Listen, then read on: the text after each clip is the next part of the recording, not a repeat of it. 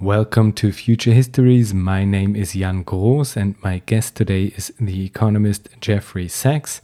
I recorded this interview during last year's Globart Academy, and I hesitated to release it for mainly two reasons. The first one is that this interview came about more or less spontaneously, and I wasn't able to prepare myself as much as I usually do.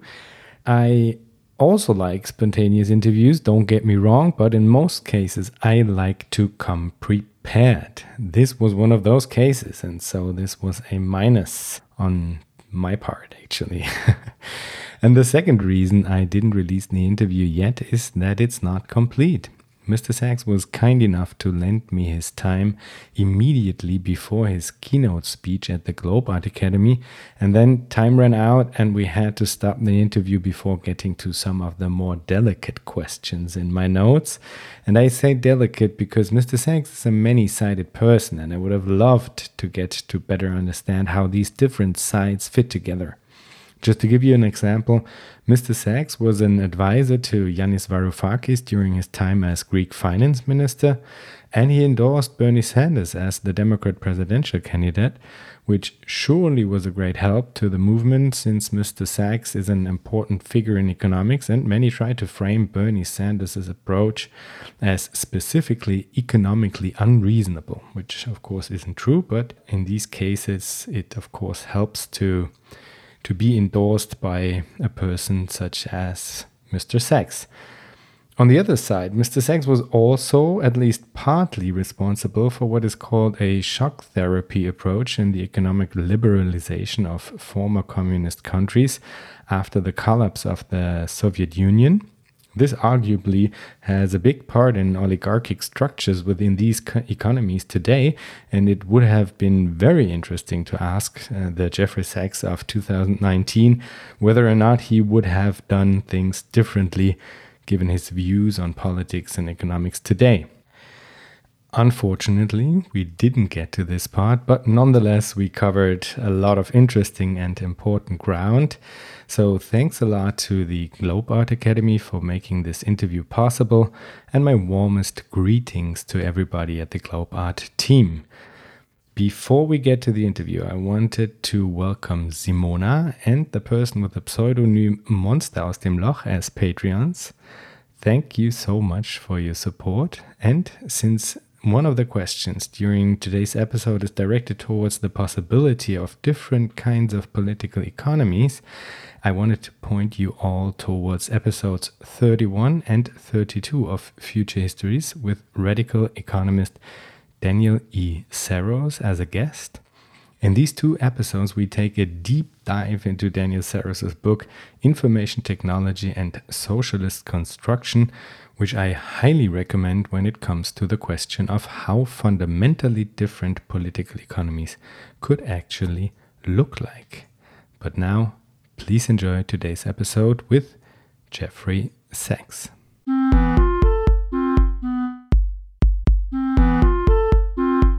Welcome to Future Histories. My name is Jan Groos, and my guest today is Jeffrey Sachs, economist, director of the Earth Institute at Columbia University, special advisor to the United Nations Secretary General, and one of the world's leading experts on economic development.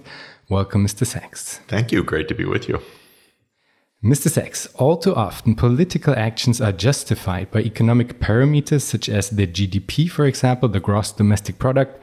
Yet these numbers do not represent the actual well being of humans, animals, the ecological environment, or anything as such as well as it doesn't factor in the future well being of any of these. So I'd say it's high time for different parameters to measure our actions against. What could those be, and what to do about the things that cannot be measured but are equally important? We do indeed, uh, in almost all countries, follow the indicator of gross domestic product. And I happened as a young student to be a student of a then emeritus, a very senior, very wonderful professor, Simon Kuznets, who invented the gross domestic product. He developed it between 1919 and the 1930s when he came up with this concept and won a Nobel Prize for it. But he always used to emphasize this is not a measure of our well being. This is a measure of the size of the economy. It is a measure of the market transactions taking place in an economy. It's useful to know it was originally designed to help governments plan. Interestingly, to help them plan for two purposes. One, for war, because uh, in a war, governments need to requisition resources.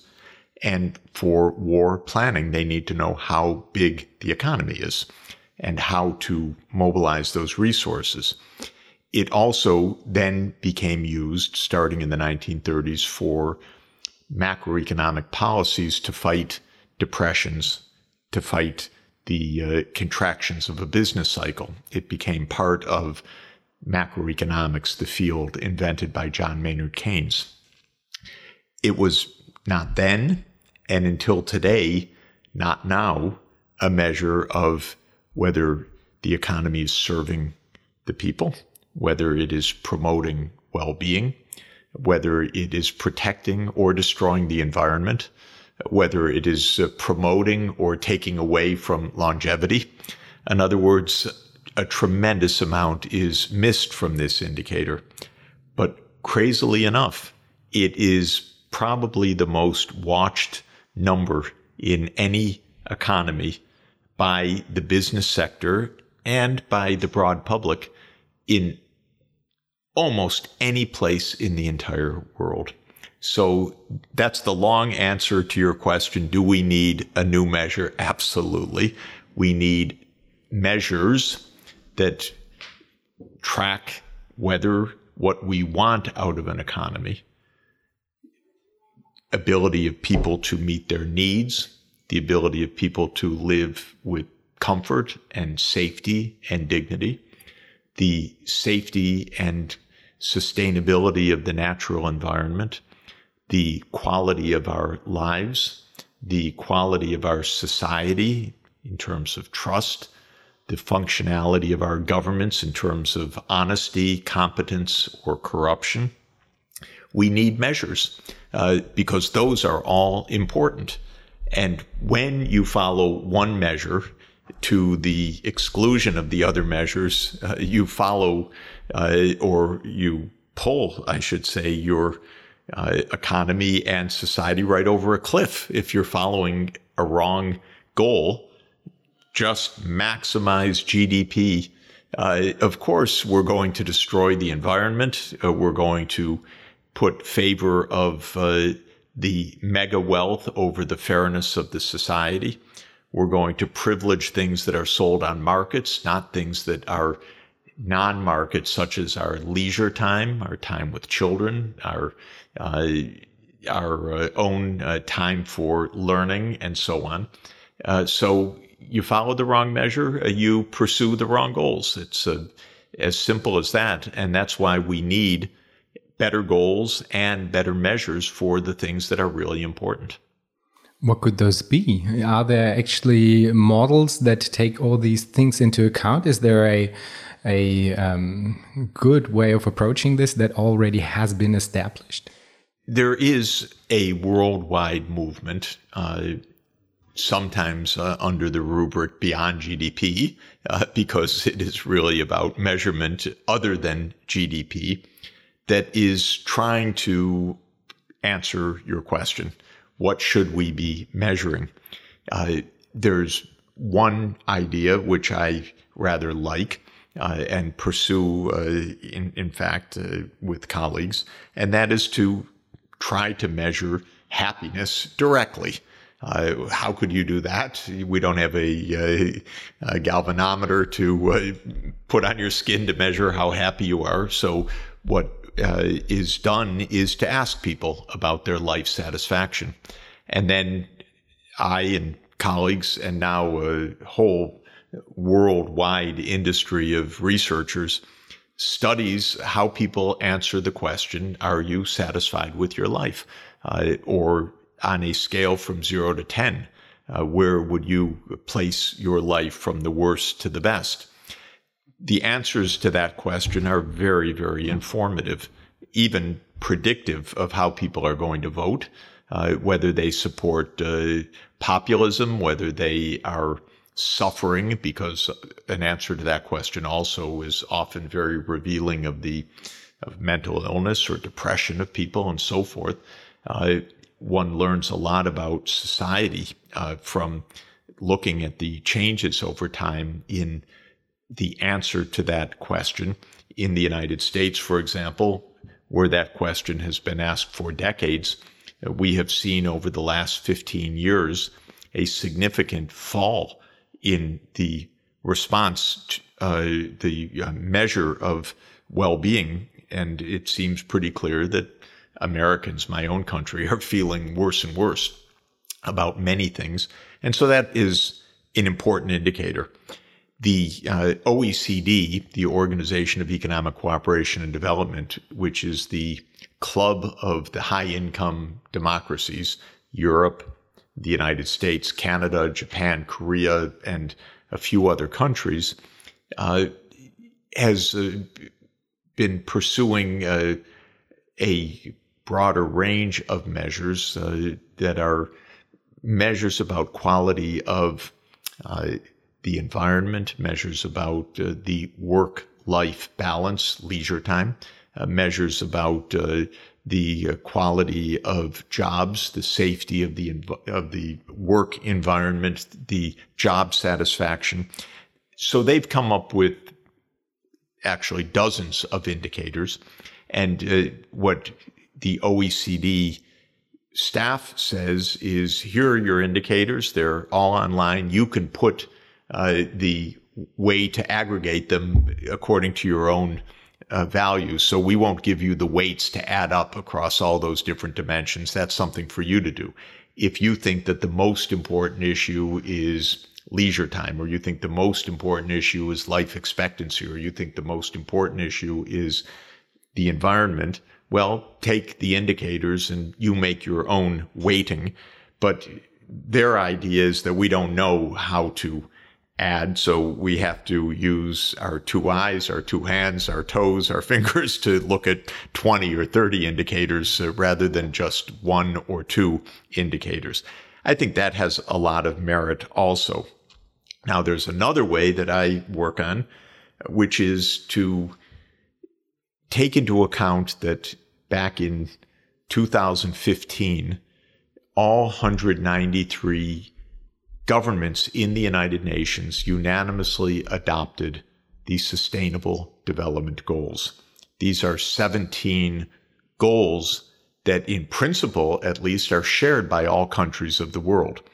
They include ending poverty, ending hunger, promoting health, ensuring that all children of school age are in school, gender equality, safe water and sanitation, uh, renewable energy access, decent jobs, good infrastructure, low income inequality, sustainable cities, uh, circular economy that cuts waste, uh, control of climate change, protection of oceans, protection of land uh, ecosystems, uh, the rule of law, and global partnerships. Now, if you were counting carefully, you would have seen that I named 17 SDGs. Those are, uh, and I know them because it's my job at the UN to help advise how to achieve those 17.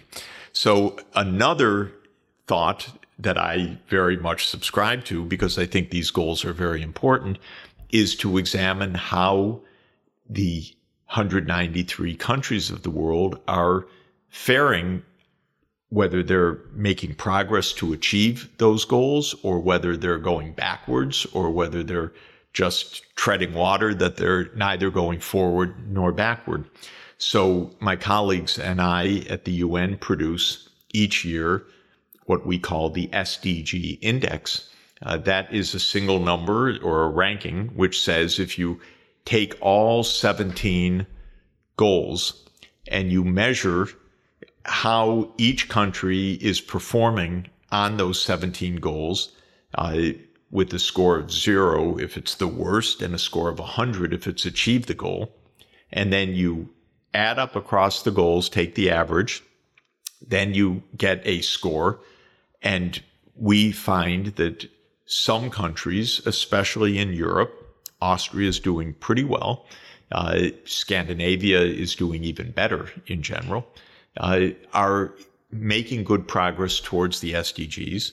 And some of the poorest countries are in absolute desperate shape and really need the help of the rich world, but typically are not getting much help because our world is not a very generous world these days.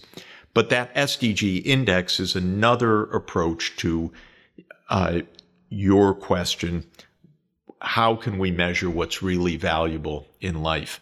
That SDG index, if I could summarize it, says that societies have a uh, three part objective.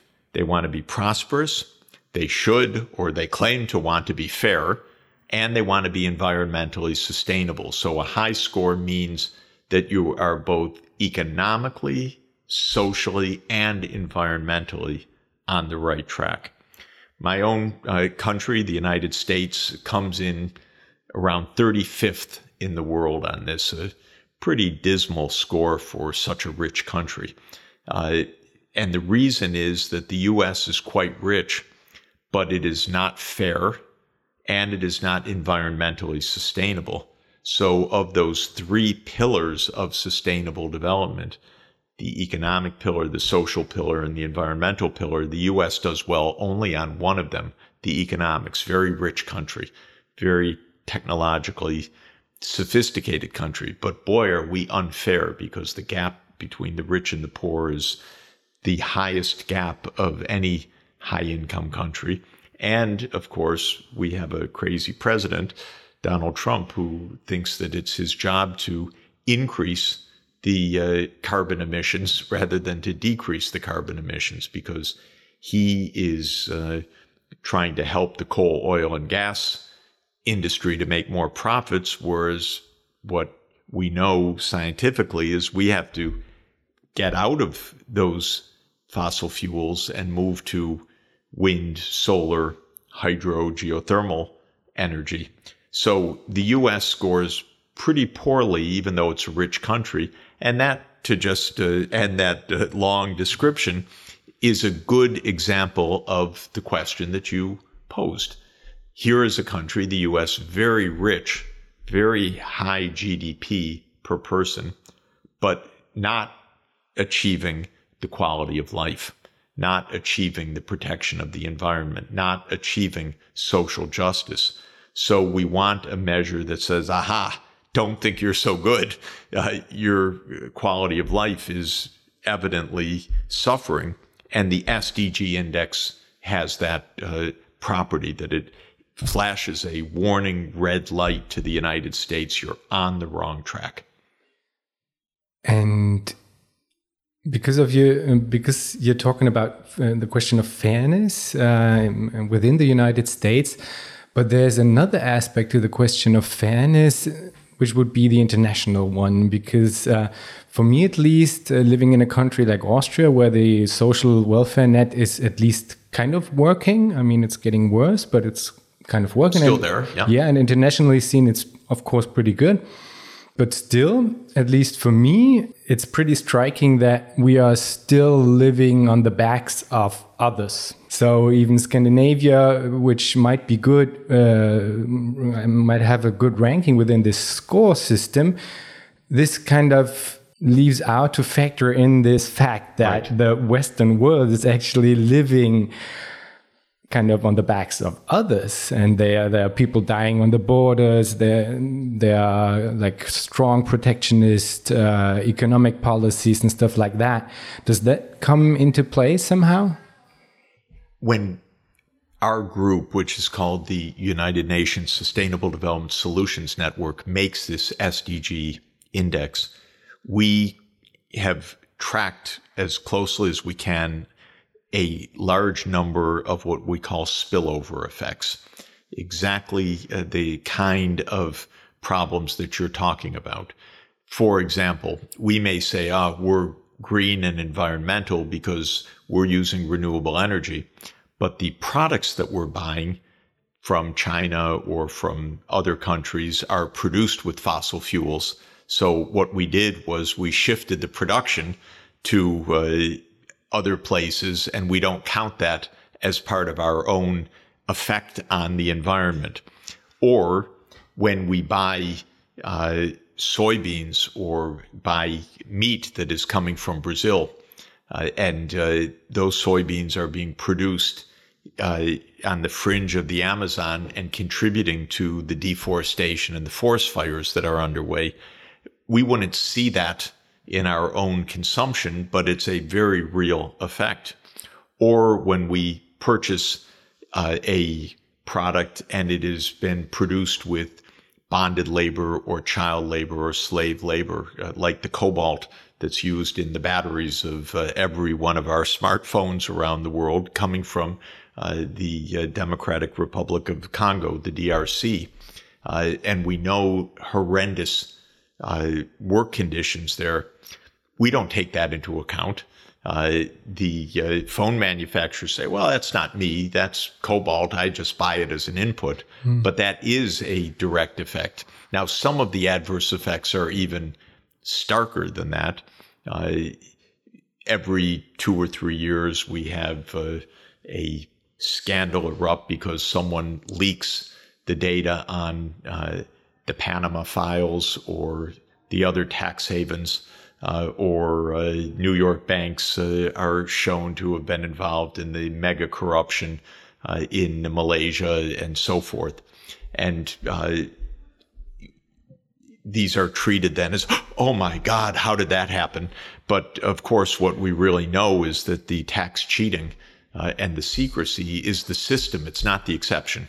It is the way the system works. There are tens of trillions of dollars that in the electronic ledgers are kept in the Caribbean tax havens, uh, even when there are almost no people in those countries, because uh, under the law, which is pretty lawless, uh, those places don't charge taxes on the mega rich.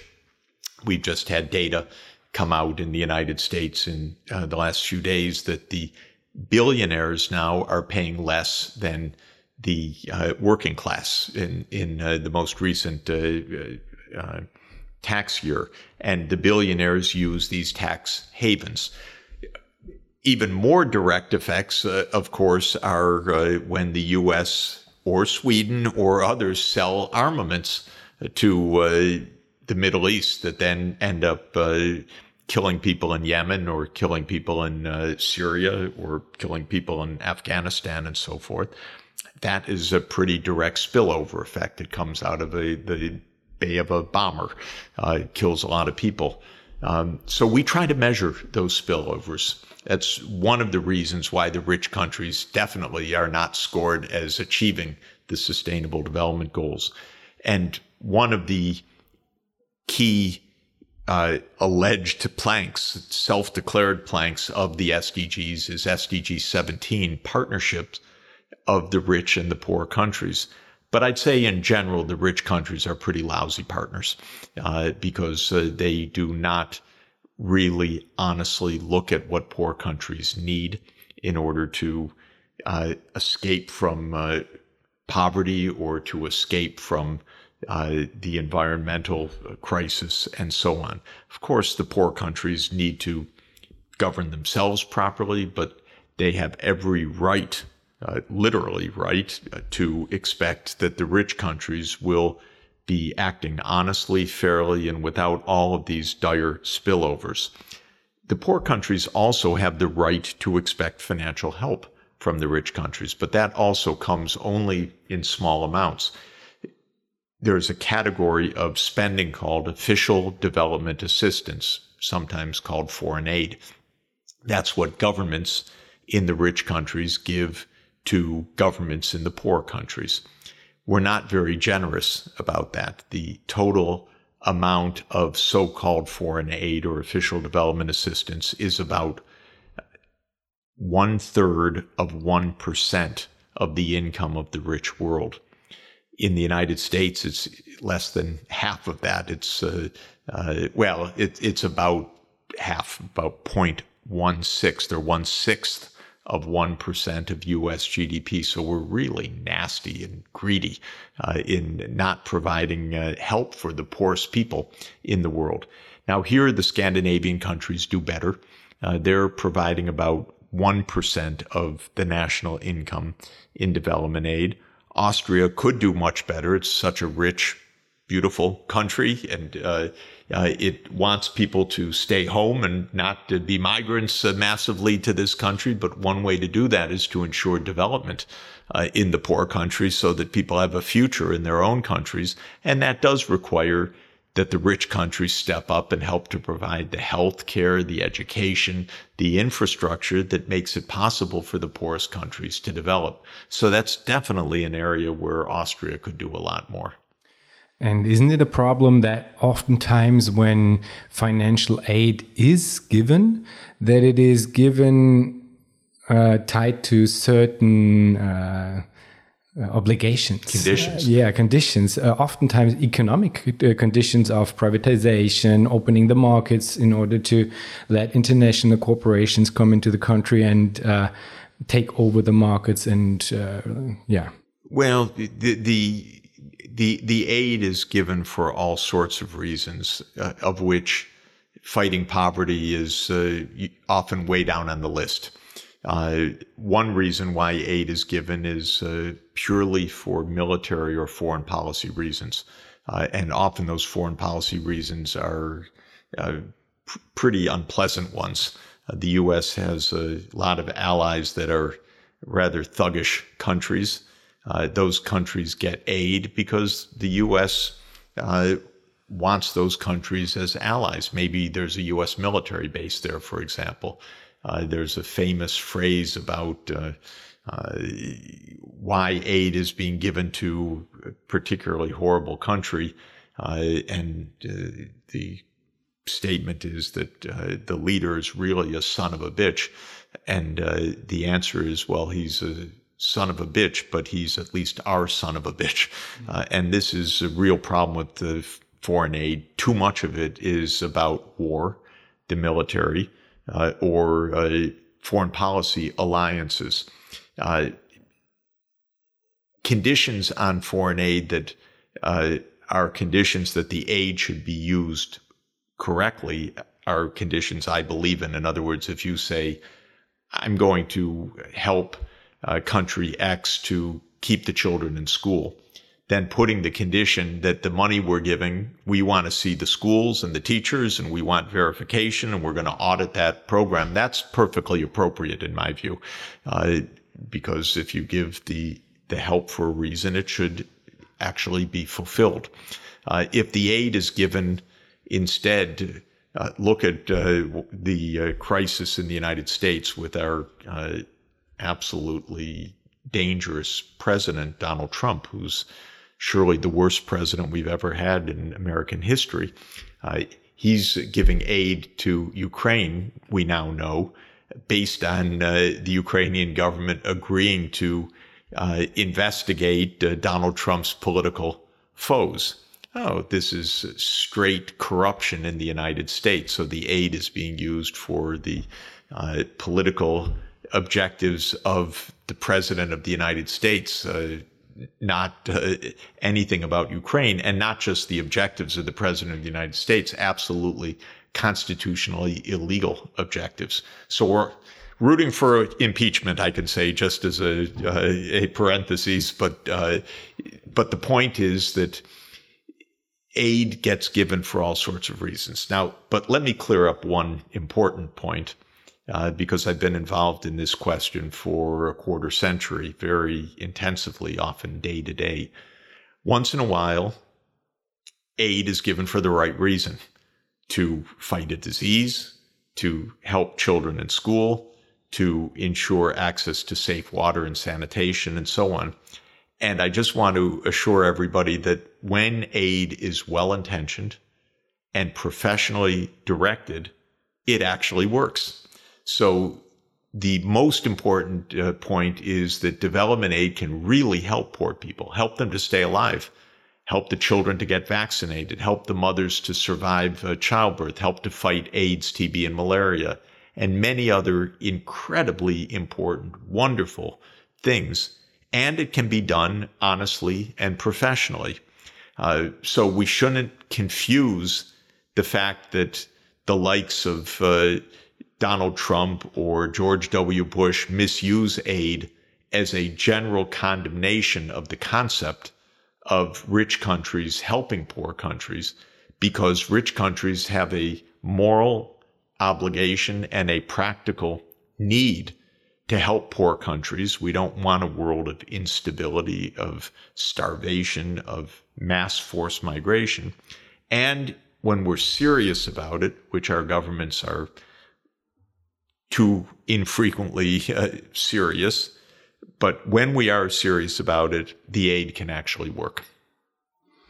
One of the things that I'm arguing for in this podcast is the need for a plurality of political economies. This brings up a couple of problems and open questions, of course. One of these problems is the repression of alternatives when it comes to the political economy on a national level.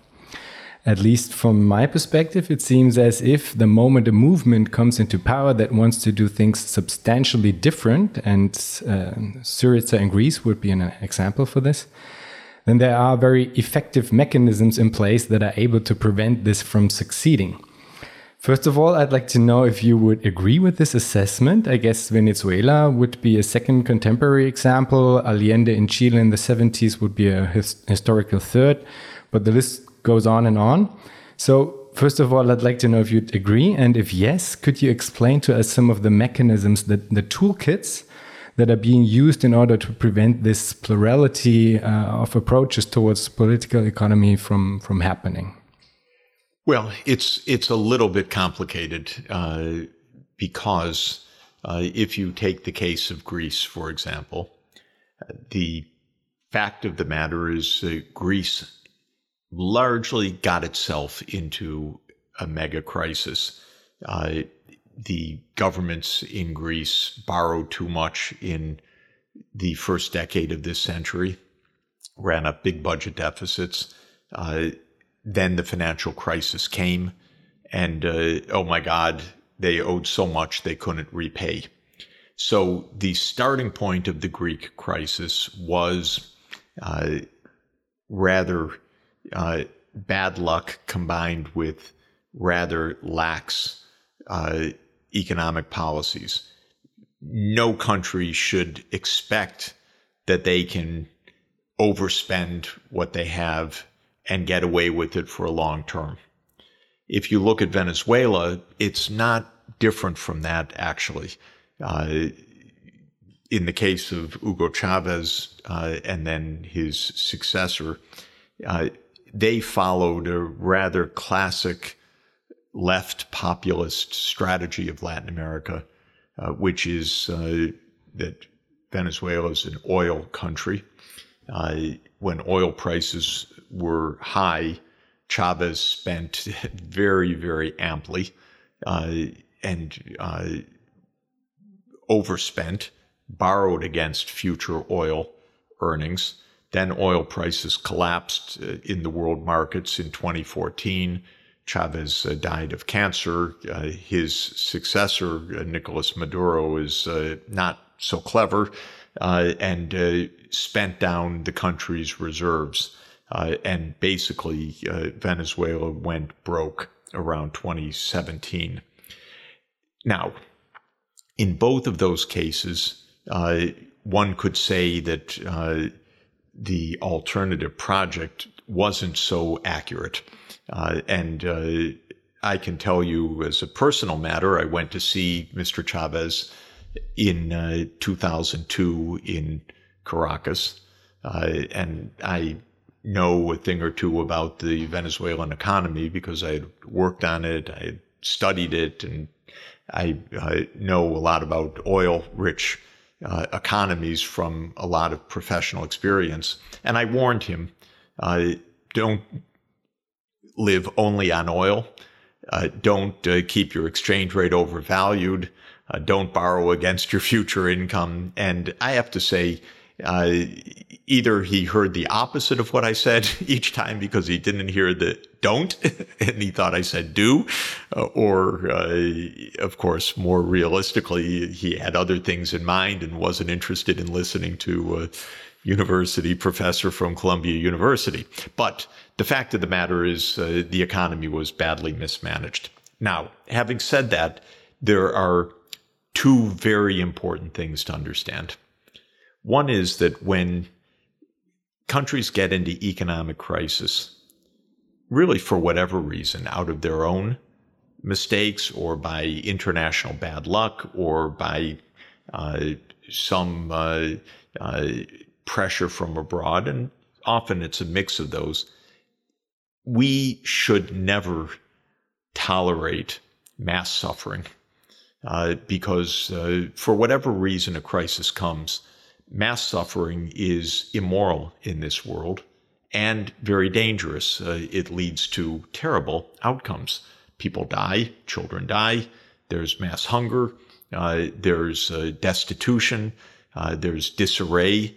And uh, in Greece, there was an extremely serious economic crisis. So I tried to help several Greek governments, in fact, when uh, George Papandreou was prime minister, uh, and uh, then uh, when uh, Mr. Tsipras was prime minister. So really across the political spectrum, uh, I tried to help by saying to the Germans, "Look, you're the creditors, but you can't just squeeze this country so brutally, because the pain that's involved is absolutely brutal." Well, they didn't listen. And I think the outcomes uh, were far more serious, uh, negative, and harmful than they ever should have been. Maybe Greece is starting to come out of that right now, but there still is a massive overhang of debt that should have been lifted from the books years ago. In the case of Venezuela, it is uh, worse than that because it's not just that the world didn't come to the aid of Venezuela. Uh, when Donald Trump came to power, uh, because Trump is a thug, he decided that he would try to overthrow Maduro. Now, this is absolutely uh, against international law. It's against common sense. It's against basic decency. And it is a very bad habit of the United States because the U.S. is a uh, kind of neo-colonial uh, power. It is the world's most powerful country, and it has a very bad track record of overthrowing governments of other countries. So I was quite aghast at this. Uh, Donald Trump even told Latin American leaders, maybe we'll just invade uh, directly. He said that in September 2017 at a private dinner of a number of Latin American presidents who subsequently told me about the dinner conversation. So that's not just not helping. That is being uh, thuggish. Uh, that is uh, being absolutely reckless. Well, it got worse than that because uh, Trump, rather than invading, uh, decided to squeeze uh, the life out of the Venezuelan economy. they were bankrupt already, but then Donald Trump essentially said, we will block uh, Venezuela's access to the financial markets, starting with the oil companies, uh, the main oil company in the middle of uh, 2017. And then uh, in January 2019, just this year, Trump uh, issued a, an order which said, you can't do business anymore, and we're going to seize the assets of the Venezuelan government.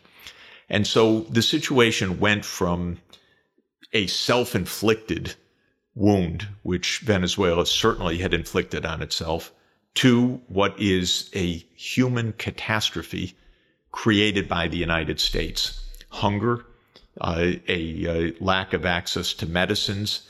It's an extraordinarily cruel policy. Uh, it is a war on uh, the civilian population, not through a military attack, but through a denial of food. And uh, our international system is extremely weak at stopping that. Where is Europe to say to the United States, uh, you can't do that? Well, Europe barely has a foreign policy. Uh, it needs one. It needs a backbone to say to the United States, you can't get away with such thuggery. But in fact, uh, Europe has said, well, Maduro's a dictator, so we don't really want to stop the U.S. pressure and so on. But the means of pressure is absolutely immoral and illegal. So to answer your question is, uh, it's a bit complicated. Countries get themselves into trouble, but then I have two rules. One, when a country and a population is in trouble, they need help. Uh, period. These are human beings, and leaving countries to suffer is a gigantic mistake. But worse than that, if you add on to the pressure, and the U.S. has a bad habit of doing this, then it's worse than uh, merely uh, a lack of uh, effort. Uh, it's actually, in my view, uh, a crime against uh, against the domestic population. Now, I can tell you that in this story, we are at the hundredth anniversary of the Versailles Treaty. And uh, everyone should note and remember the meaning of that.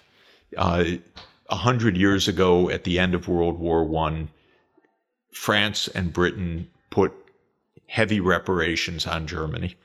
Uh, at the defeated country, uh, and uh, the victors uh, said that the defeated country would have to bear an intolerable burden the great economist John Maynard Keynes wrote in 1919 in one of the most important books of the 20th century called The Economic Consequences of the Peace, it is a mistake to levy such a harsh peace on Germany because it will lead to a backlash.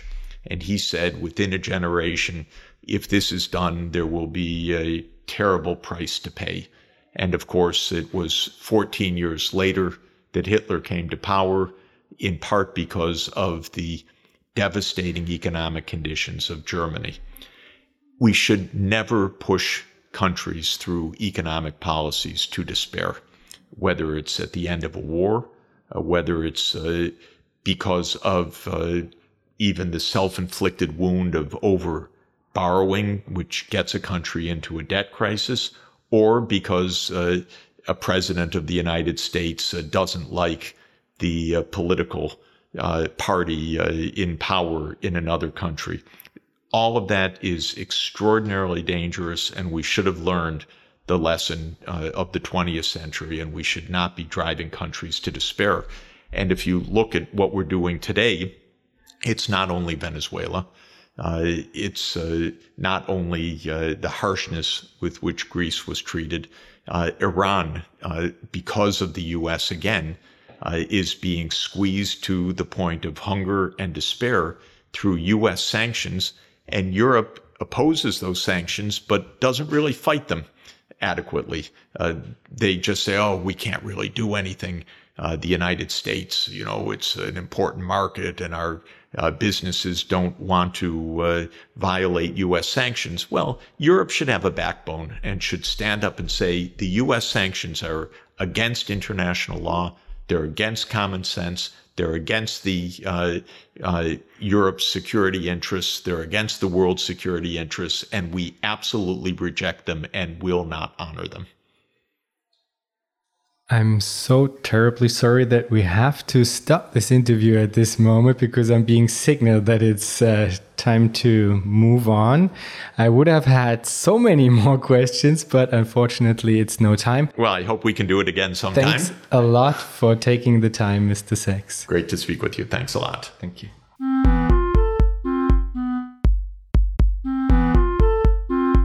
That was our show for today. If you want to know more about Future Histories, please visit futurehistories.today. You can support Future Histories at Patreon. For this, go to patreon.com slash futurehistories and let me know what you think about this episode and the show in general.